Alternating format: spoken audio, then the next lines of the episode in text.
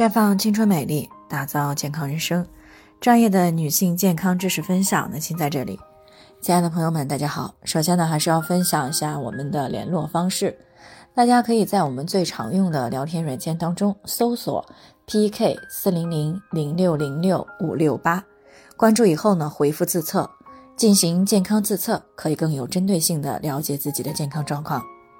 接下来呢，开始我们今天的健康话题：女性产后抑郁的背后。抑郁症呢是一种十分严重的情绪障碍，不仅呢严重影响到生活质量，而且呢还有高达百分之四到百分之十点六的自杀率。那在二零一七年的时候呢，世界卫生组织呢发布了有一个关于抑郁症和其他常见精神障碍的报告。那这个调查呢显示了。全世界目前至少有三亿人正在和抑郁症做斗争，其中呢，女性的发病率远远高于男性，大概占到总体的百分之六十五。那仅仅最近呢，就陆陆续续的接到了有几个产后抑郁的咨询，而这样一个数据的背后呢，是离不开生理和社会因素的双重威胁。所以呢，我们今天呢，就这样一个话题呢，跟大家来谈一谈。那有临床数据显示，大约百分之五十到百分之八十的女性会在分娩三到七天内呢出现产后抑郁的症状。产后抑郁的主要表现呢是情绪低落、沮丧、消沉、体力不支、疲惫而无力照顾婴儿、极度的焦虑、后悔、自责，以及呢会出现强烈的无助感、孤独感。那么之所以这样，一方面是生产前后女性体内激素的一个剧烈变化。在生孩子的过程当中呢，内分泌环境发生了很大的变化，尤其是产后二十四小时之内，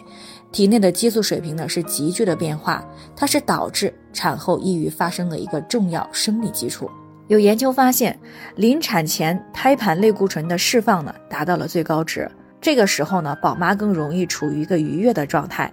而在生完孩子以后，胎盘类固醇分泌呢会突然间的减少。那这样呢，就使宝妈更容易出现抑郁。那除此以外，有抑郁症家族史、生育年龄又比较小、被迫生育、生产过程不顺利，以及产后缺乏家庭关爱的女性，都是产后抑郁发生的诱发因素。比如说，没有做好心理准备的宝妈，可能会觉得生孩子以后被孩子困住了，而这样一个想法呢，又不被亲人朋友所支持。于是，在激素变化的影响下，就容易发生产后抑郁。那还有些宝妈呢，是在生产的时候遭遇到了大出血，或者是产道严重的撕裂伤，甚至出现漏尿等这些比较尴尬的情况，在同时承受身体的痛苦和带孩子的劳累的时候，就更容易诱发抑郁。那么还有些家庭呢，不能够理解产妇的辛苦，不能够给予心理和行为上的支持。这就导致了这个宝妈呢，无论是在身体上还是心理上，都接近到了一个极限。这样呢是非常容易诱发产后抑郁的。所以呢，预防产后抑郁，一方面需要女性朋友在怀孕生孩子之前就做好充分的物质和心理准备。那如果没有准备好，建议做好避孕。那么当准备好的时候，再来考虑生孩子。另一方面呢，临产前不仅要准备宝宝的东西。还需要提前和家人做好沟通，以便给予宝妈呢充分的心理和物质支持。比如说，准备在一个比较宽松明亮的居住环境；再比如呢，做好产妇营养、气血恢复的支持；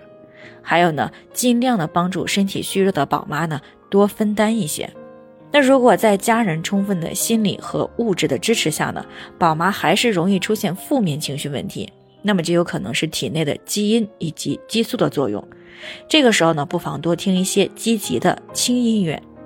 也可以呢，在天气好的时候呢，啊，做好保暖以后，到附近的公园去散散步，看看花草。在这个宝爸爸不忙的时候呢，宝妈可以单独和朋友出去逛逛街，啊，做一些自己想做的事情。那么，对于担心健康、体型以及事业的宝妈，要相信啊，只要得到适度的休养。并且呢，做好产后的营养恢复和规划，那很多数的身体问题呢都是可以恢复的。产后工作也并不是说可遇不可求。那么鉴于此呢，预防产后抑郁的一个重要措施就是充分的做好孕前产后的规划和沟通，在物质和心理方面呢做好充分准备的情况以下再生孩子，这样呢就可以大大的降低产后抑郁的概率。好了，以上就是我们今天的健康分享。那鉴于每个人的体质呢都有所不同，朋友们有任何疑惑都可以联系我们。那我们会根据您的情况呢做出专业的评估，并且给出个性化的指导意见。最后还是希望大家都能够健康美丽常相伴。我们明天再见。